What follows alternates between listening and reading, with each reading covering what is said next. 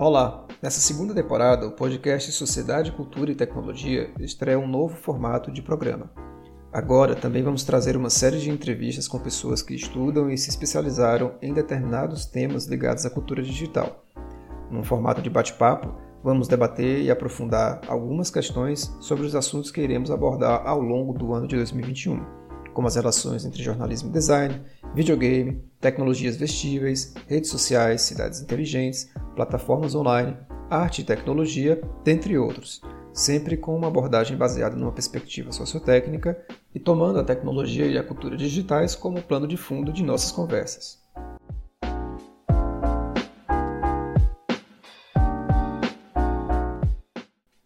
Assunto do episódio de hoje é videogame, e para conversar com a gente eu convidei o pesquisador Tiago Falcão. Tiago tem uma larga experiência na pesquisa em jogos digitais e cultura pop em geral.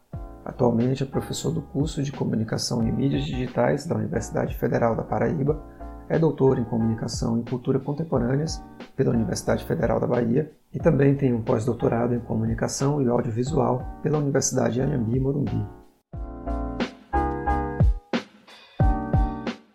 Primeiramente, muito obrigado pela participação. Tiago aqui no podcast. A gente hoje vai tratar aqui alguns, algumas, alguns assuntos sobre jogos eletrônicos, né, e o universo dos games em geral. É, eu queria então começar te pedindo para falar para a galera quem é o Tiago Falcão, quem é você, é, de onde você veio, onde você trabalha, o que, que você estuda, o que, que você faz. Fala aí um pouquinho para o pessoal. Massa. Meu nome é Tiago Falcão, é, eu sou professor nesse momento. Eu sou professor da Universidade Federal da Paraíba, dou aula no curso de Mídias Digitais da UFPB, Comunicação em Mídias Digitais. Eu cheguei na UFPB depois de passar uma temporada no Maranhão, na Federal do Maranhão, no campus de Imperatriz, que é um campus que fica a quase 700 quilômetros do do litoral, então bem dentro do interior, num, num lugar que eles chamam de região pré-amazônica, então um bioma misto, assim, é meio cerrado, porque tem um pouco do centro-oeste já, e uma influência cultural grande do centro-oeste, meio nordeste e meio e meio Amazônia, quer dizer, Amazônia já, né, quase na divisa com o Pará, é na divisa com Tocantins, enfim, é um, é um lugar peculiar. E antes disso eu fiz um, um pós-doc em é, comunicação audiovisual, né, em, em Film Studies na Universidade da Embi Morumbi, São Paulo, depois de sair de, de, sete anos de Salvador, né, mestrado no doutorado no pós-com da UFBA, da Universidade Federal da Bahia, que você conhece muito bem. Eu também sou coordenador do programa de pós-graduação em comunicação daqui da UFPB, eu cheguei nos videogames na graduação ainda. Na verdade, eu tinha uma vontade muito grande de estudar ficção científica, desenho animado desde sempre. Consumia animes, cultura japonesa como um todo. Mas, é, sob sugestão de um professor, eu comecei a, enfim, discutir videogames e achei que existia um nicho ali, porque dentro da comunicação, no Brasil, né, de forma mais ampla, mas dentro da comunicação, era um campo, um campo não explorado. Né? Já vou aproveitar e fazer uma pergunta é, e uma colocação. Assim como você, eu estou num curso, é, não é de mídias digitais, mas de design digital. Então, ele é bem voltado ao design digital, design mesmo, né? E muitos dos meus alunos têm esse, talvez essa, essa, essa sementinha, né? essa coceirinha lá interna de querer alguma coisa que não é exatamente nem design, nem comunicação, nem programação e também eles não sabem exatamente o que é, porque, enfim, né, são muito jovens para entender e tudo mais. Ao mesmo passo, nós dois somos muito velhos também para entender ah. exatamente o que é, o que, eles uhum. querem. Né? Diante disso, você falou uma coisa muito legal. Você começou querendo estudar ficção científica, que geralmente é uma parada meio desconsiderada. Né? Uma parte, uhum. da, uma parte das, da, da, das pesquisas feitas no Brasil se refere aos fatos. Né? Assim, ah, eu preciso lidar com os fatos a ficção científica não deixa de ser um fato, porém ela tem esse pezinho assim, né, esse ranço, né, as pessoas olham com... E da mesma forma tem muitos alunos que gostam de anime, de mangá, hoje em dia também muito da cultura é, coreana, é, sul-coreana, né, é, então assim, qual, qual, como é, o que você diria para essa galerinha que está aí com uns 20 e poucos anos, que gosta de estudar essas coisas que são vistas com uma não seriedade, ou por uma parcela de professores e de profissionais, né? É, o que, que você diria para esse pessoal? Hum, essa é uma pergunta difícil, na verdade. Ela parece ser uma pergunta fácil, porque, enfim, eu venho defendendo é, a resposta dela há, há, mais de 10 anos, né?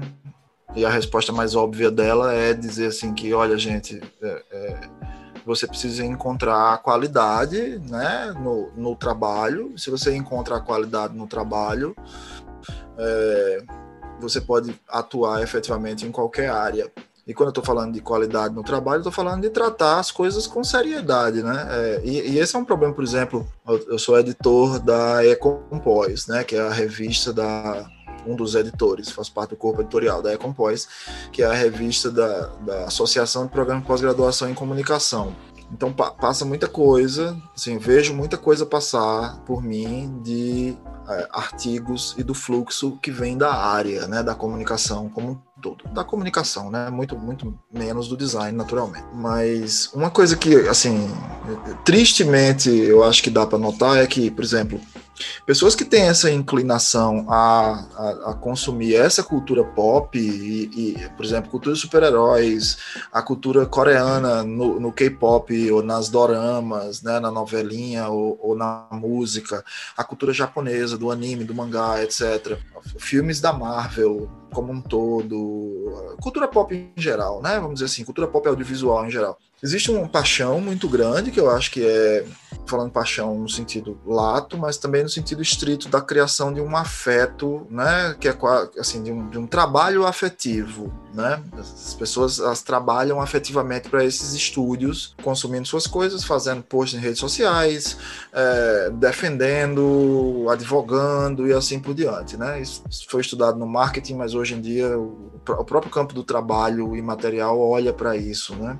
Só que isso, num, num sentido não filosófico, ou seja, material e, e, e de ação, isso acontece muito é, mais eficazmente, de forma muito mais eficaz do que na academia. O que eu vejo na academia no geral, e assim, estou fazendo uma generalização grande, né, perigosa, pesada, mas o que eu vejo na academia no geral é que as pessoas que trabalham com esses temas, elas tendem a deixar muito esse amor vazar para o trabalho e o trabalho acaba sofrendo por causa disso. Ou seja, você tem um trabalho ruim, porque a pessoa ama muito. Então, a gente até costuma, né? Essa, essa, é uma coisa assim, ah, você precisa se afastar do seu objeto, uma coisa que se diz sempre na pesquisa, né? E a gente, eu e você, por exemplo, aprendemos que isso é uma grande besteira, porque você precisa né, conhecer o objeto, estar próximo do objeto, entender do objeto, mas ter um, um distanciamento crítico. E eu, e eu acho que isso falta. Então, respondendo a pergunta diretamente, o que eu diria para essas pessoas é procurem essa qualidade acima de tudo, assim. Ah, eu quero discutir é, cultura dos super-heróis. Excelente, eu não, não, vejo nenhum problema nisso. Inclusive, acho, assim, para pegar uma coisa específica, acho que é um, uma discussão que, assim, falta na comunicação no Brasil. Falta, simplesmente falta. Porque a maioria da comunicação é arrogante, né? É arrogante com, com relação a temáticas, pensa que, por exemplo, que o jornalismo do Jornal Nacional é mais importante do que estudar a cultura dos heróis, ou a cultura lúdica, ou funk, é, carioca, e assim por diante, né? Então, eu, eu não acredito nessas hierarquias. Então, a, a resposta óbvia da pergunta é enfrentem, porque uma coisa, assim, se você né, persevera, a recompensa volta. Mas a resposta não óbvia e que aparece depois de 10 anos na área, por exemplo, é a resposta de que não é um caminho fácil, porque não existem é, condições estruturais bem arraigadas para que a área exista. Então, por exemplo, eu trabalho com Game Studies há mais de 10 anos. Até hoje a gente não tem um campo nas áreas né, científicas que responda por videogames. Tanto é que eu estou na comunicação por causa disso. Eu podia estar em outro campo, né? Mas estou na comunicação. Então, não tem grants, não tem bolsa de pesquisa para videogame, não tem, enfim, é como se os videogames não existissem academicamente no Brasil. Recentemente, é, colegas da Dinamarca, da Escandinávia, ganharam um projeto de um milhão de euros um milhão para estudar videogames, para estudar formas lúdicas. Você tem noção quanto dinheiro é isso? Isso é 6 milhões de reais para estudar videogame, sabe? No espaço de, sei lá, dois, três anos ali. Dá para fazer coisas magníficas, assim, centros de pesquisa imensos. Enquanto isso, no Brasil, a gente não, não tem 10 mil reais ali para comprar um computador, a gente não tem. E enquanto isso, assim, a, a, política brasileira se apropria de forma ferrenha da cultura dos videogames, né? O eponiza, né? Transforma a cultura dos videogames em arma, por exemplo, da extrema direita, porque a gente, de um ponto de vista crítico, a gente simplesmente não entende o que está acontecendo ali, não entende.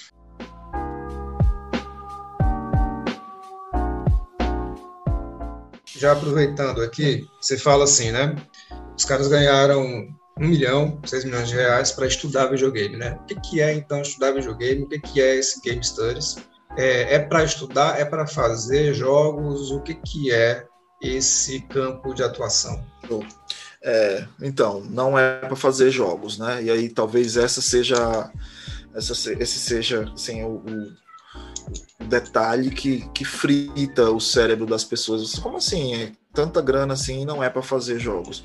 Existe Assim, é como eu estou te dizendo, né? Como, como eu comecei dizendo, assim, a, a cultura dos videogames, ela é uma cultura imensa que mobiliza milhões de pessoas mundo afora e que tem que tem articulações fortíssimas é, do ponto de vista de fenômenos sociais. Por exemplo, o, o, Steve Bannon, que, que é o cara que coordenou a campanha de Trump que ajudou Bolsonaro a ganhar no Brasil. Steve Bannon começa com, com uma empresa de gold farming em World of Warcraft. Então ele era um desses caras que estava né, pagando um centavo de dólar a chinês para farmar ouro dentro do jogo. E aí ele percebe que que as pessoas que estão naquele jogo elas são muito passionais e muito articuladas e ele decide explorar elas de outra forma. E aí a gente vê, a, por exemplo, o surgimento da, do, do que os americanos chamam de alt-right, né, a, a, direita alternativa.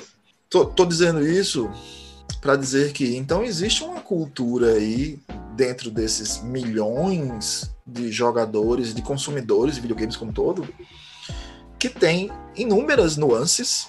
Eu acho que um, um, uma peça midiática essencial assim para entender isso é uma sériezinha do YouTube de alguns anos, acho que 2012, chamada Video Games High School, se não me engano é isso. VGHS, é isso mesmo. Que é, é, é uma série que, que é, é, como se fosse assim, a Hogwarts dos videogames.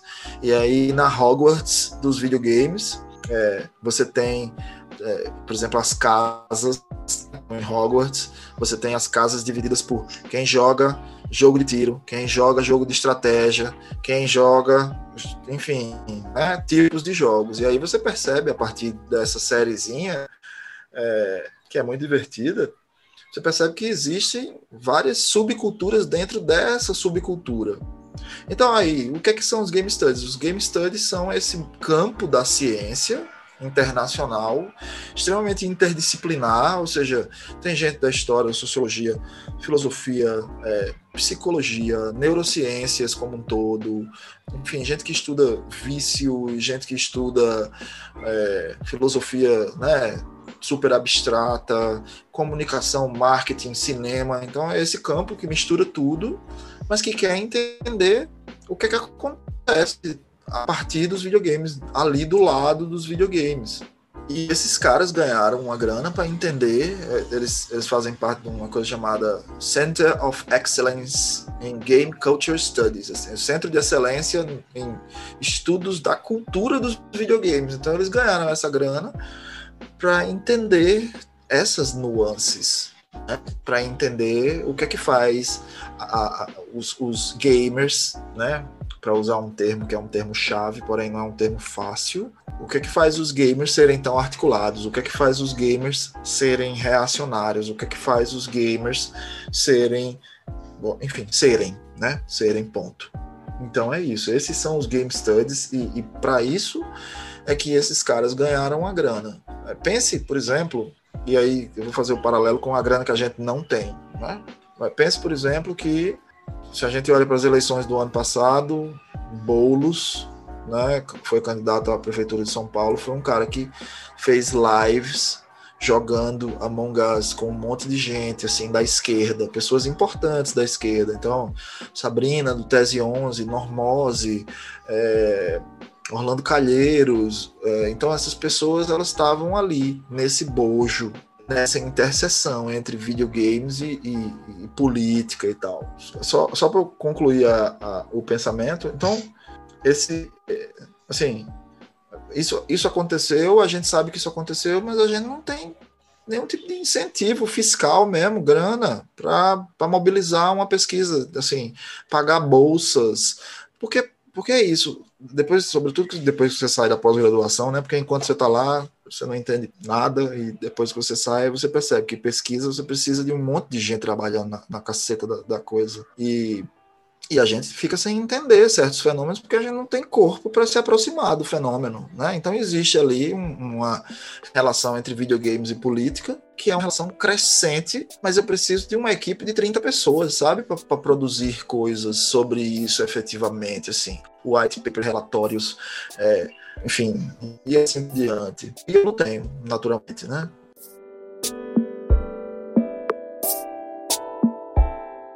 É, é, correto afirmar, então, que a cultura do videogame ultrapassa o próprio videogame, transborda o próprio videogame?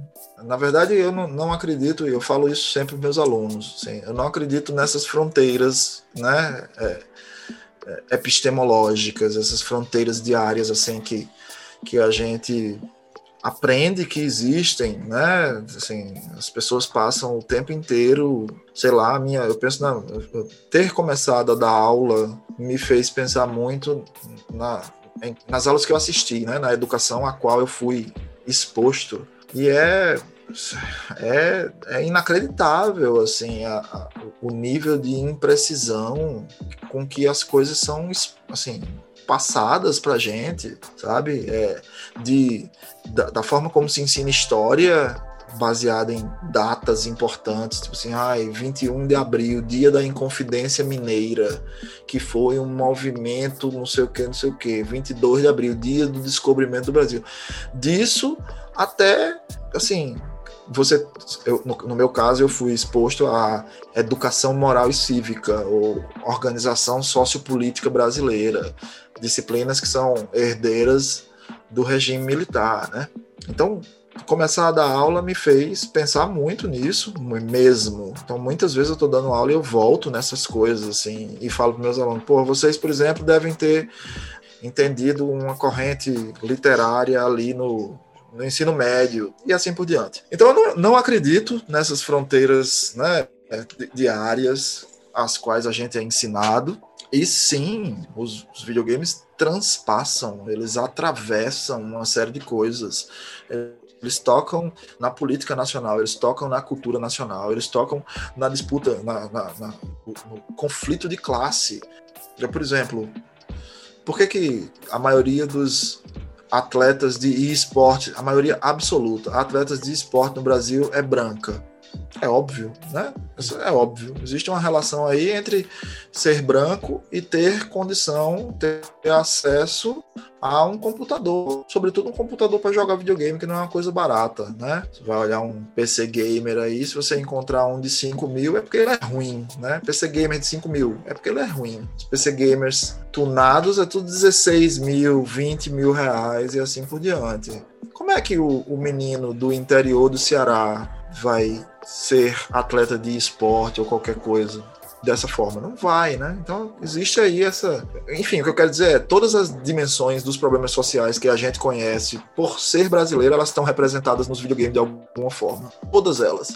Conflito de raça, conflito de gênero, conflito de classe e assim por diante. Então você pensa e existe ali uma representação dentro do mundo dos videogames. E é, é isso que me interessa hoje em dia, ver exatamente esse tipo de coisa. Curioso, porque você falou que começou com um olhar uh, de, de inquietude sobre a ficção científica e acaba resvalando, no fim das contas, numa dimensão extremamente factual, uh, política, uma, uma dimensão social do dia a dia, que não tem, praticamente não tem escapatória. Né? Você começa num, num, num locus que é o lugar do faz de conta, mas de repente você está ali, é, de uma hora para outra, você se vê nas relações cotidianas a ponto de fazer uma interligação entre a condição socioeconômica de uma pessoa e a impossibilidade, é, inviabilidade quase total de comprar um PC bom o suficiente para competir com outras pessoas, ou mesmo só para rodar o jogo, que seja. Né? E, é, e é curioso falar isso, Paulo, porque porque a própria ficção científica, e aí eu vou até retomar uma coisa que você falou lá no começo, que é, que é esses, esses conteúdos que não são respeitados, né? A própria ficção científica, ela não é respeitada, é, sobretudo por um estirpe de acadêmicos, né? É, porque é bobagem, porque é coisa de criança, porque é isso, porque é aquilo. É... Mas a própria ficção científica é um gênero extremamente político, né? Extremamente político, assim, devotado. Inteiro. As pessoas acham que ficção científica é sobre ET e robô, quando não é. Ficção científica é sobre a sociedade da gente, sempre. Né? Ela sempre fala sobre uma diferença, sobre um, uma hierarquia, uma disputa de poder e etc. E, e, assim, eu me ressinto muito da minha educação de nunca ter sublinhado isso o suficiente, porque eu também olhei muito para a casca das coisas e acabei deixando de lado, que é uma coisa que eu, um raciocínio que eu acho que hoje é super neoliberal, assim, super. Eu tô bem, eu, eu, eu vivo nesse, assim, de forma relativamente confortável, então não preciso me preocupar com, né, com conflitos é, na sociedade.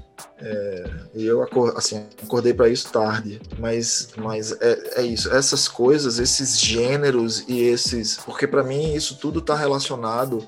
Todo esse entretenimento contemporâneo, que é o, o, objeto de estudo do meu laboratório, né, que é o, o LENS, Laboratório de Pesquisa em Mídia, Entretenimento e Sociedade.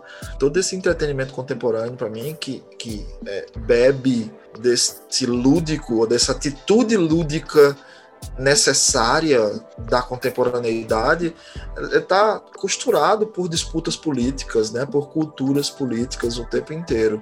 Então, quando alguém diz assim que videogame é besteira ou que a ficção científica é coisa menor, é, eu, eu, particularmente já sei que essa pessoa não, não vale nem a pena discutir, porque ela não sabe do que está falando, na verdade, né? Ela está ela tá presa na, na Castelo de Marfim e, e não consegue entender o que é que acontece na rua, né? Tem uma frase do, do William Gibson, que é o cara que escreveu o Neuromancer e que, né, é o, o grande cara que deu o chute inicial na cibercultura, na cultura digital e não sei o quê, que ele diz assim, a rua encontra o sentido das coisas.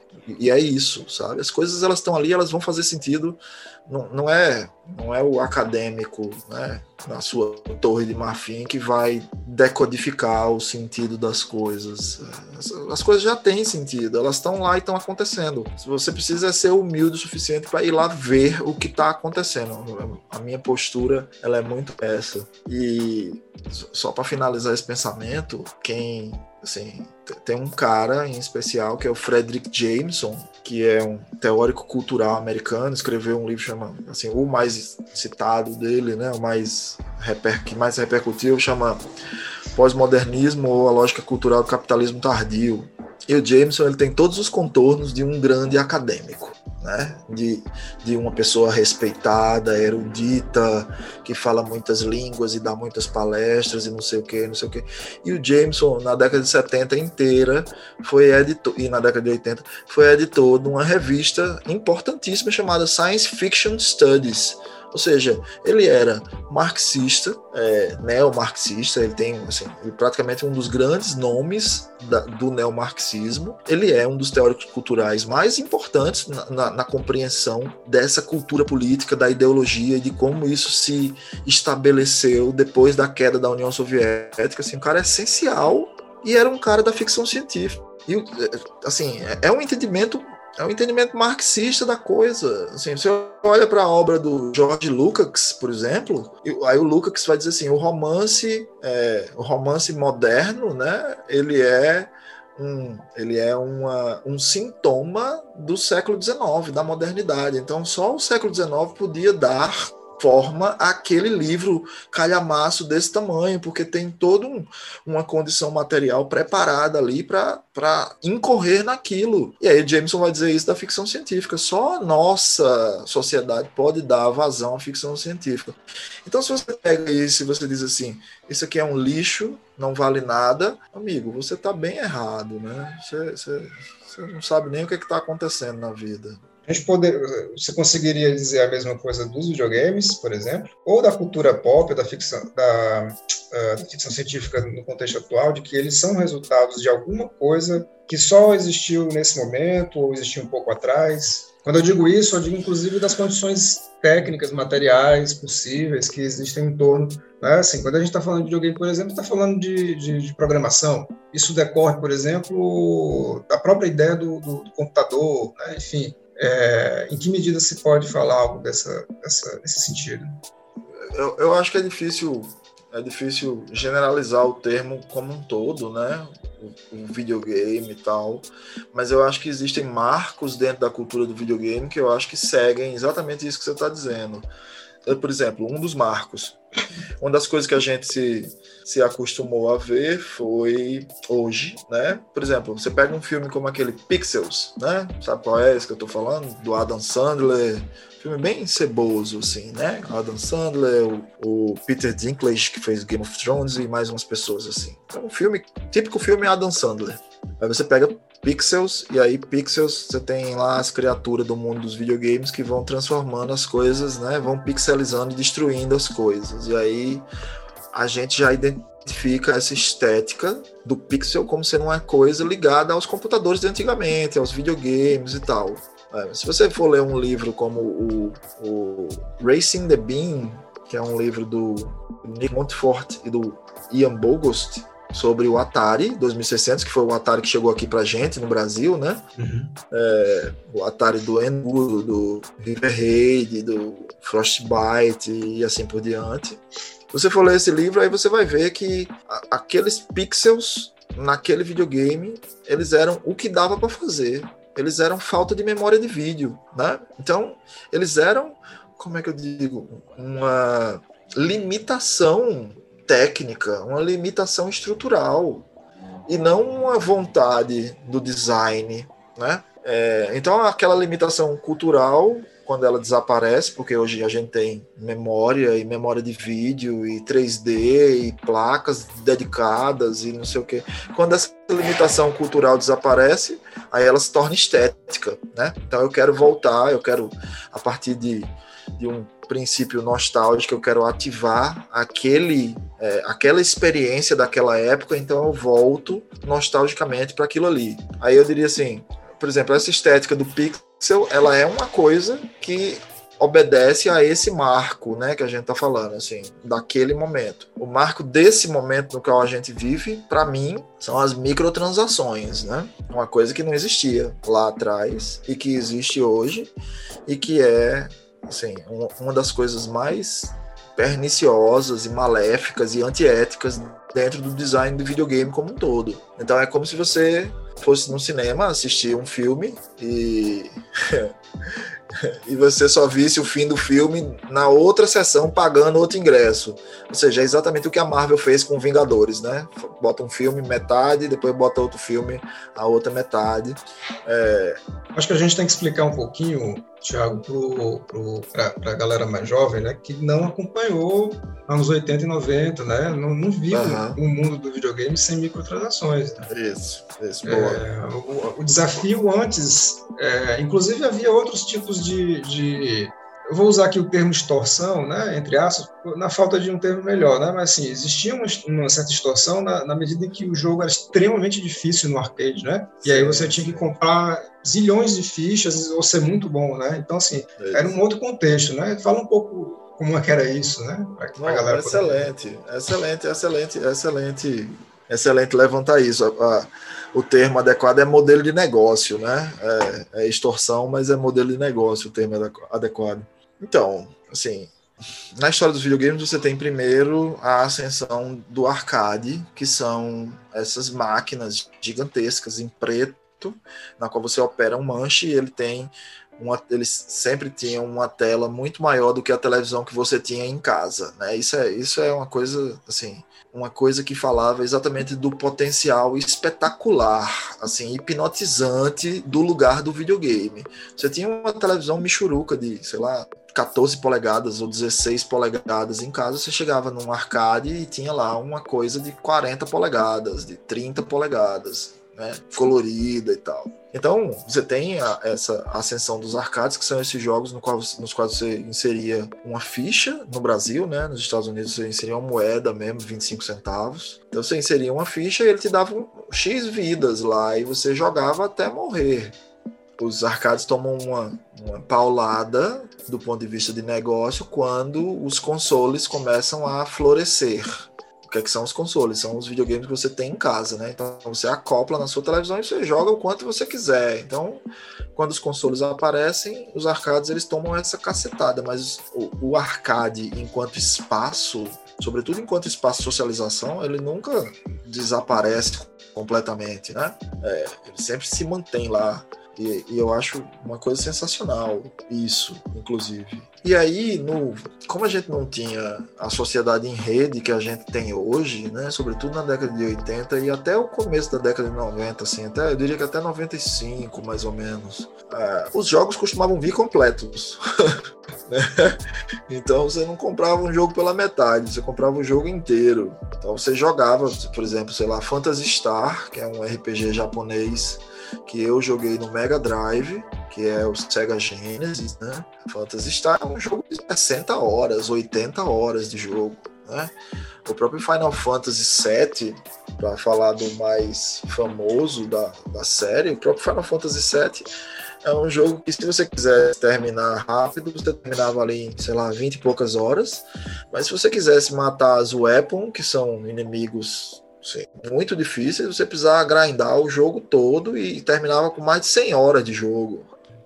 E, e aí, essa é a diferença básica para mim da experiência do videogame lá atrás para a experiência do videogame hoje. Você não tinha nem o que a gente costuma chamar hoje de jogos casuais, nem você tinha DLCs, né, que são downloadable content, conteúdo que você pode baixar. Então, Hoje em dia é muito comum isso. Você joga, você compra um jogo pela metade. E aí daqui a pouco vai sair uma DLC, daqui a pouco vai sair uma atualização, daqui a pouco vão melhorar os gráficos, daqui a pouco isso, daqui a pouco aquilo. Isso para não falar de jogos que transformam é, essas microtransações, né, que são transações muito pequenas, de 2, 5, 10 reais, que às vezes são irrelevantes, né? Eu quero passar dessa fase, tem que pagar 5 reais. Pô, o que, é, o que, que são 5 reais hoje?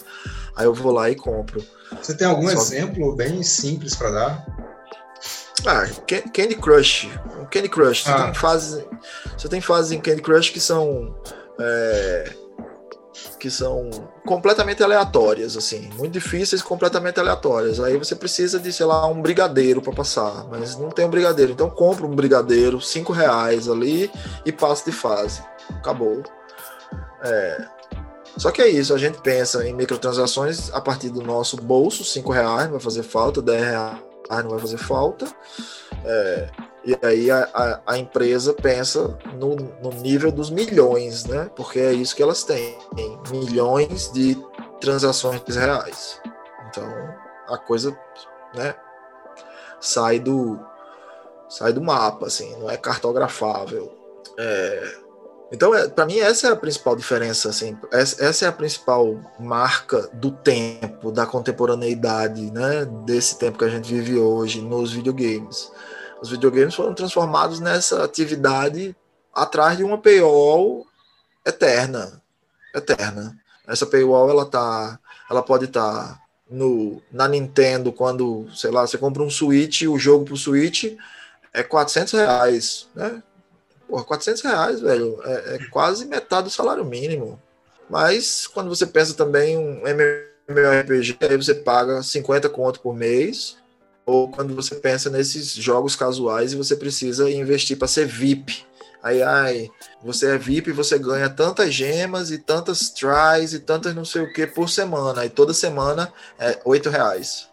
Aí no fim das contas você olha assim, você, você pensa, eu tô gastando 100 reais com um joguinho do celular no fim do mês. Então essa é a marca real do nosso tempo, assim, e, e essa é, isso é o que a gente precisa entender hoje, porque foi, foi uma coisa que foi permitida pela, pelo avanço das redes, pela informatização, né?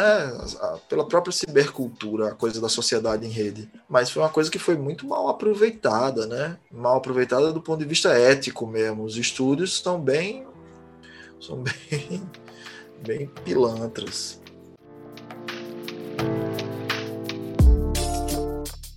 O que, que você joga? O que, que você tem jogado atualmente? Magic. Ou não tem jogado? Tem Magic? Magic the Gathering é o que eu jogo, mas, mas tem um motivo para isso, né? É, desde que meu filho nasceu, é muito assim, existe uma política de, de tela zero, né? Então não dá para assim, não dá para ligar uma televisão porque a criança ele tá com um ano agora, então quando eu ligo a televisão ele se vira para a TV e abre o olho. Então a televisão tem passado muito tempo desligada, o PlayStation tá aqui em cima, inclusive. tá ali. É, então não tenho jogado nada que, que demande, por exemplo, uma compreensão mais narrativa ou mais tempo de então preciso de jogos que sejam rápidos. Então eu jogo Magic por causa disso. Uma partida de Magic dura meia hora. Então estou aqui jogo uma partida. É, é, um jogo de perícia né? Assim competição extremamente competitivo. Me apetece muito gosto de jogos competitivos então, basicamente é o que eu tenho jogado. Recentemente eu joguei Hades, né, que é o, um roguelike da Super Giant. É, belíssimo, sensacional. Antes de Hades eu tinha jogado Last of Us Part 2, que eu acho que é uma das coisas mais sensacionais feita no mundo dos videogames como um todo. E aí, às vezes, eu jogo, assim, eu tenho olhado muito para esportes, né? Então, às vezes, eu acabo jogando colateralmente para entender ali Free Fire, Fortnite, é, League of Legends, mas, mas nada com afinco, não. Só para entender do que, é que eu tô falando, assim, para não, não ficar muito, muito por fora, né? Muito por fora das coisas. Agora, se você me perguntasse o que é que eu gostaria de estar jogando, eu gosto, assim, eu, eu adoro jogos narrativos, né? Eu gosto, eu, eu gosto muito da potência do videogame de contar história. E, e eu fico triste de não estar conseguindo jogar agora, nesse momento, por causa disso, porque Fala um pouco sobre isso, sobre essa potência narrativa. Ou dentro do, da, da, sua compreensão pessoal ou da compreensão do, dos estudos que ocorrem na área, né? inclusive para a gente poder fazer uma diferença aqui, uma, uma, definição mais clara sobre o que, que é, é a narrativa, o que, que é a interação, né? Muito, a gente viu muito, muitos discursos ali no início dos anos 90, quando a gente tinha o começo do CD-ROM, etc. Ah, agora a gente é. vai ter um cinema interativo e tudo mais. Nunca aconteceu, né? Efetivamente nunca, nunca foi o que ocorreu. É, é, então, o que, que significa essa, essa, essa potência narrativa nos videogames, né? E, enfim, para a gente tentar entender aqui um pouco sobre isso. É sensacional, na verdade, se perguntar. Assim, você, não é nem perguntar, dizer assim, mas nunca ocorreu esse cinema interativo. Porque recentemente uma figura no Twitter estava se doendo exatamente por isso, dizendo assim: os videogames prometeram isso, mas nunca cumpriram. Mas, mas o ponto é que a indústria nunca prometeu isso, sabe? Isso foi um sonho dos acadêmicos, cara. Os acadêmicos pensavam que iam ter o, o tal do holodeck, né, do, do de, de, Jornada nas Estrelas, assim, o dispositivo máximo de a Matrix, né, de simulação é, narrativa e, e, assim por diante. É, eu, eu acho que, bom, esse é um tema que divide muito quem estuda videogame, né? O, você tem o Ian Bogost, que é, que é esse cara que eu citei antes, que é professor do Georgia Tech, que é um instituto nos Estados Unidos. Ele diz que que se você joga videogame pela narrativa, é melhor você fazer isso, assim, é melhor você ir procurar narrativas em outro lugar, no cinema ou na televisão, porque videogame não é uma coisa para narrativa.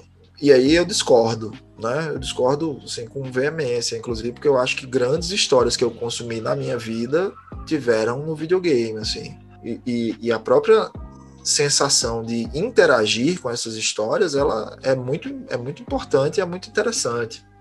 Last of Us seria um caso? Seria, com certeza, com certeza, os dois, né? Uhum. Os dois, porque eu acho que o primeiro ele me dá uma. E isso é muito curioso, porque eu, são dois tipos de, de experiência absolutamente distintos. O primeiro, ele te dá o que os estudiosos em videogame chamam de power fantasy, né? que é o, o, o sentido, a simulação, a emulação de que eu posso tudo naquele mundo. Então, é, você joga com Joe e ele é essa figura extremamente masculina, né? Ele é praticamente a representação de um cowboy que, que foi para além da fronteira e, e, que sabe viver naquele mundo e que se precisar ele sabe se defender e etc. Então ele é essa figura arquetípica é, clássica da masculinidade, né? Ou seja, eu posso tudo e eu tenho essa menina aqui que é a minha protegida e eu acho um jogo absolutamente visceral no sentido de que é, essa relação ela é amplificada de tal forma que no final do jogo ele toma uma decisão que não é dele, né? Ele toma a decisão, não sei se você jogou, mas é isso. Ele toma a decisão de controlar a vida da menina de uma forma que ela não fica satisfeita. E a forma como a Naughty Dog encadeia as coisas, a narrativa, os elementos né, de enredo, música, é, enfim, tudo aquilo que é herdado da linguagem audiovisual do cinema é, é magistral, magistral. Assim. E no segundo, Last of Us, você já tem outra experiência, que é uma experiência, é, é um, um, um empuxo né, um, um, ir e vir que eu nunca senti em nenhum tipo de, de experiência narrativa em outro tipo de mídia, tá entendendo? Então é muito você chegar e dizer como Ian Bogost assim, ah, os videogames não foram feitos para narrativas. Assim, é, é muito arrogante, porque se você sabe costurar uma narrativa no videogame, ele conta uma narrativa como ninguém. Agora, é verdade que existem jogos cuja narrativa não importa. Né? Sei lá, você pega um Mortal Kombat, por exemplo, não é para isso que a gente tá. A gente não tá ali para ver história. Tem um game designer chamado Edu Stern que escreveu um texto em 2001 que ele diz assim: a, a condição do cibertexto, que é o como a gente chama o videogame, né, na sua forma mais primal, assim, a condição do cibertexto ela é semelhante à condição do filme pornô. Você você vai assistir um filme pornô que tem história, mas você não está interessado na história do filme pornô. Você está interessado no, no ato, né? no coito. Você está interessado no consumo da pornografia em si. E aí existem jogos nos quais você não está interessado. Você está interessado no, no você está interessado na porrada, você está interessado em matar bichos, você está interessado, enfim, nessa dimensão mais é, mecânica, literalmente mecânica das coisas. Perfeito.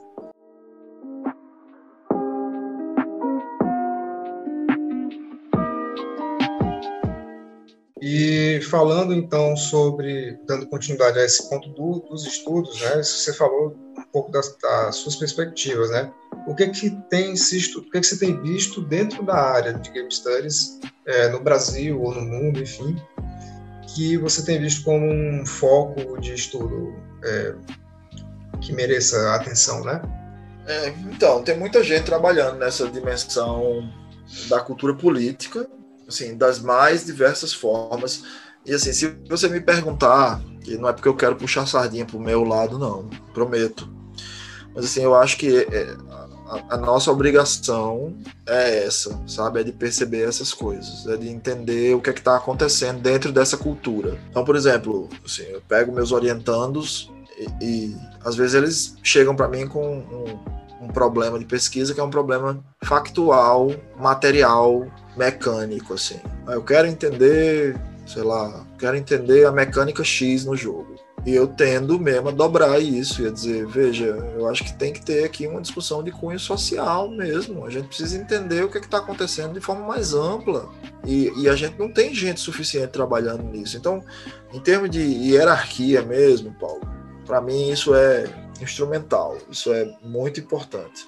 Até porque a gente interagiu tanto, e, e, eu sou culpado disso também, a gente interagiu tanto com, com a bibliografia de fora do país que não existe nada no país.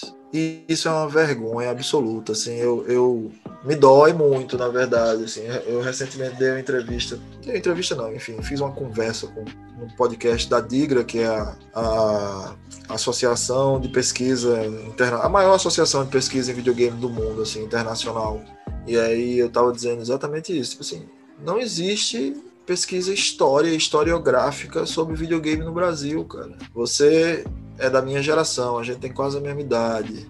É, então você provavelmente viveu o tempo das locadoras ali na década de 90, quando você tinha um monte de moleque que ia ali e, e alugava o videogame por um tempo, pedia o jogo tal, jogava o jogo tal, alguém vinha e salvava alguma coisa por cima do teu save, então você, enfim, tudo aquilo que aconteceu na década de 90 está na minha memória e na sua memória, mas não cartografado.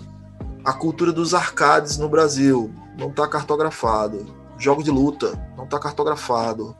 É, a cultura dos jogos piratas não está cartografada, sabe? É, o pobre que joga videogame não está cartografado, porque aí você pensa assim, ah, mas esportes? Ah, esportes é, sei lá, pensa num time como o MBR, que é um time tem muito forte brasileiro, mas que é, existe há muito tempo, pelo menos desde 2002, se não me engano. E, e, era um time bancado pelo pai de um dos moleques, sabe? O pai do cara comprava teclado, mouse para todo mundo e mandava todo mundo viajar e tal. Então essa era uma experiência, mas tinha um monte de gente pobre que estava jogando também.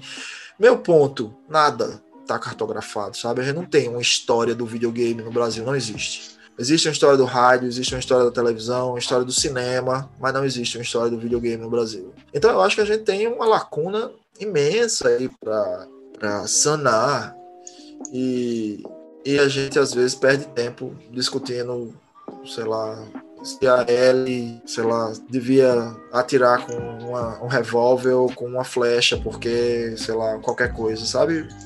O que eu tô querendo dizer é discussões que não, não são discussões efetivamente que, que, que devolvem algo para a sociedade, são muito mais discussões idiosincráticas e de, de eu estar bem comigo mesmo, fazendo a minha coisa aqui, e aí eu me pergunto acerca da relevância dessas coisas. Então eu acho que a gente né, o que eu identifico como sendo uma temática importante nesse momento é isso: é, é voltar nossos olhos para essas vivências, porque existe muita coisa é, a ser pesquisada mesmo. Fora isso, existe uma outra discussão que eu acho que está relacionada, mas corre por fora. É uma discussão de cunho filosófico que se conecta a essa dimensão da decolonialidade, né? de você pensar a partir de um pensamento que não é estritamente colonizado pelo europeu, né? É, eu até a gente recebeu na rede, a gente faz uma, uma live, né? Na Twitch chama Metagame Speaker Series. A gente tá trazendo uns gringos para palestrar e debater com a gente. E a gente recebeu uma figura agora, Alison Harvey, e aí eu tava contando para ela que eu, eu participei de uma banca e o cara falava de um trabalho de um escandinavo que tinha 60 definições do que é um videogame, do que é um jogo, perdão, não que é um videogame, do que é um jogo. Aí ela fez assim, 60, é, 60. Agora, pasme, dessas 60 não tinha nenhuma definição do que era jogo em língua portuguesa, em língua chinesa, em língua indiana, ou aí você escolhe. Meu ponto sendo, assim, o que a gente acha que é jogo é por causa de, um, de uma parte do planeta que é desse tamanho, assim, minúscula. Né? Enquanto isso, a cultura chinesa tem 3 mil anos, na Índia tem mais de um bilhão de pessoas, ou seja, será que esses lugares, ou nós mesmo aqui, né, na América Latina como um todo, será que esses lugares não tem nada para dizer sobre o que é jogo, o que é lúdico, o que é a experiência lúdica, né? E aí a gente fica escravo dessa desse entendimento escandinavo ainda por cima, extremamente branco, extremamente moderno, extremamente né, regrado. E aí eu acho que esse é outro tópico para gente, para gente, enfim, encarar nesse momento. Eu acho que esses, esses são os dois principais eixos assim que eu acho que são importantes no momento. Legal. Bom, para a gente ir finalizando, eu queria te pedir então para que você fizesse, né, quem, quem, já que você falou aí do metagame, falasse um pouquinho sobre isso, mas também falasse para quem tem interesse em é, estudar, não necessariamente produzir, né, não é a sua pegada, enfim, mas quem tem interesse em estudar no Brasil jogos, né, o que, que, que faz, o que, que pode fazer, indicações livros, sites, coletivos, podcasts, pesquisadores, etc, etc. O que, que você pode trazer aí para a galera para começar a se interar sobre esse assunto. Show. É... Então, para quem quer estudar videogames, sobretudo desse ponto de vista mais crítico, diria, vem estudar comigo. então, venham para Paraíba, né? Nesse momento em que ninguém vem para Paraíba efetivamente, as pessoas simplesmente fazem o mestrado de onde estão. É, mas assim, falando sério, então eu tenho esse espaço que é o Laboratório de Pesquisa em Mídia, Entretenimento e Sociedade, que é, que é o meu laboratório aqui na UFPB. Então a gente está discutindo jogos em geral, então tanto board games, quanto card games, quanto videogames e assim, quanto a cultura lúdica de forma mais ampla. Então, é, o Lens é, é, um lugar. É, fora, aí, quem, quem não quer vir para Paraíba, mas quer continuar no Nordeste, é, pode, pode pensar em Imperatriz. Imperatriz tem o professor Zé Messias, que é que é uma figura muito interessante, carioca que está no interior do Maranhão e está no programa lá. Tem o Gamer Lab. Messias tem uma vertente teórica diferente da minha, mas super, super sensacional, super válida, é, naturalmente. Uh, e em último caso, né, e não em, em último caso, não que seja um problema, mas porque não é diretamente um pesquisador de videogames, mas é uma figura que tem sido entusiasta Uh, tem o TRAC, que é o grupo, que eu não vou saber o que é que significa agora exatamente, mas é o grupo de Tânia na UFBA, que tem como pesquisador associado Jorge Cardoso Filho, né? Jorginho, que é nosso colega, que é um pesquisador de estética e que tem recebido muitos trabalhos sobre videogame, assim, tem, tem recebido e orientado muitos trabalhos sobre videogame. Então eu diria que no Nordeste é, você tem esses, esses três pontos, assim, que se, se estruturam de forma bem, vamos dizer assim, generosa, sobretudo se você considera 10 anos atrás, né? Ou até 5 anos atrás, onde tinha pouquíssimos outros. A UFBA sempre foi um, um polo, né? Nesse sentido. É, isso no Nordeste. É, outras opções são a UF, no Rio de Janeiro, o POSCON da UF, que é, enfim, talvez o programa de pós-graduação mais sofisticado do ponto de vista de objetos e, e enfoques da cultura contemporânea no Brasil. Então você tem gente lá orientando sobre videogame, Emanuel Ferreira, meu parceiro. E no Rio Grande do Sul, na, na figura da professora Sueli Fragoso, uh, na URGS, né, na Federal do Rio Grande do Sul, que é a coordenadora do LAD, que é o Laboratório de Artefatos Digitais uma surpresa grata no Rio Grande do Sul também é o programa da Unicinos, que tem, tem recebido muita gente do campo do assim que quer ir para lá pesquisar game studies. Começou recebendo pessoas que discutiam as coisas nesse, nessa dimensão mais formal, formal, formalista, né?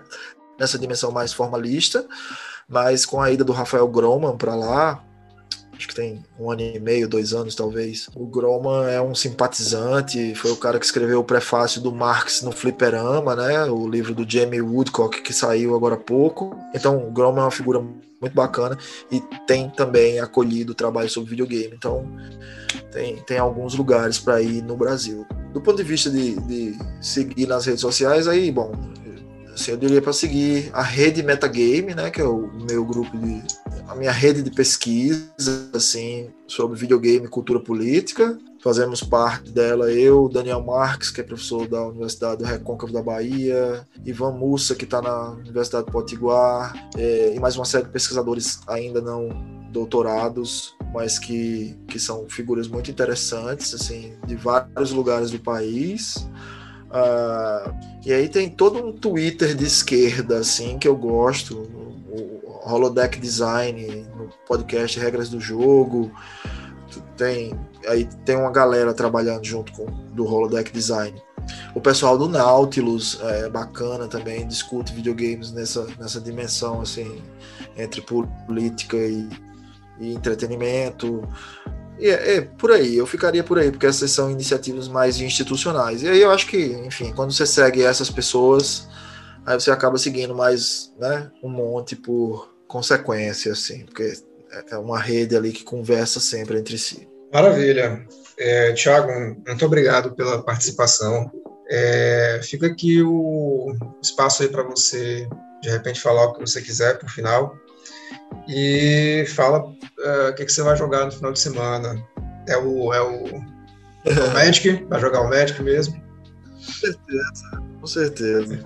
Queria agradecer o convite, sempre, sempre bacana falar dessas coisas. É, e, bom, enfim, deixar meu contato aí, é só me seguir lá no Twitter, Falcão com 4, né, no, no lugar do A. E estou à disposição aí, quem quiser trocar uma ideia. Valeu demais.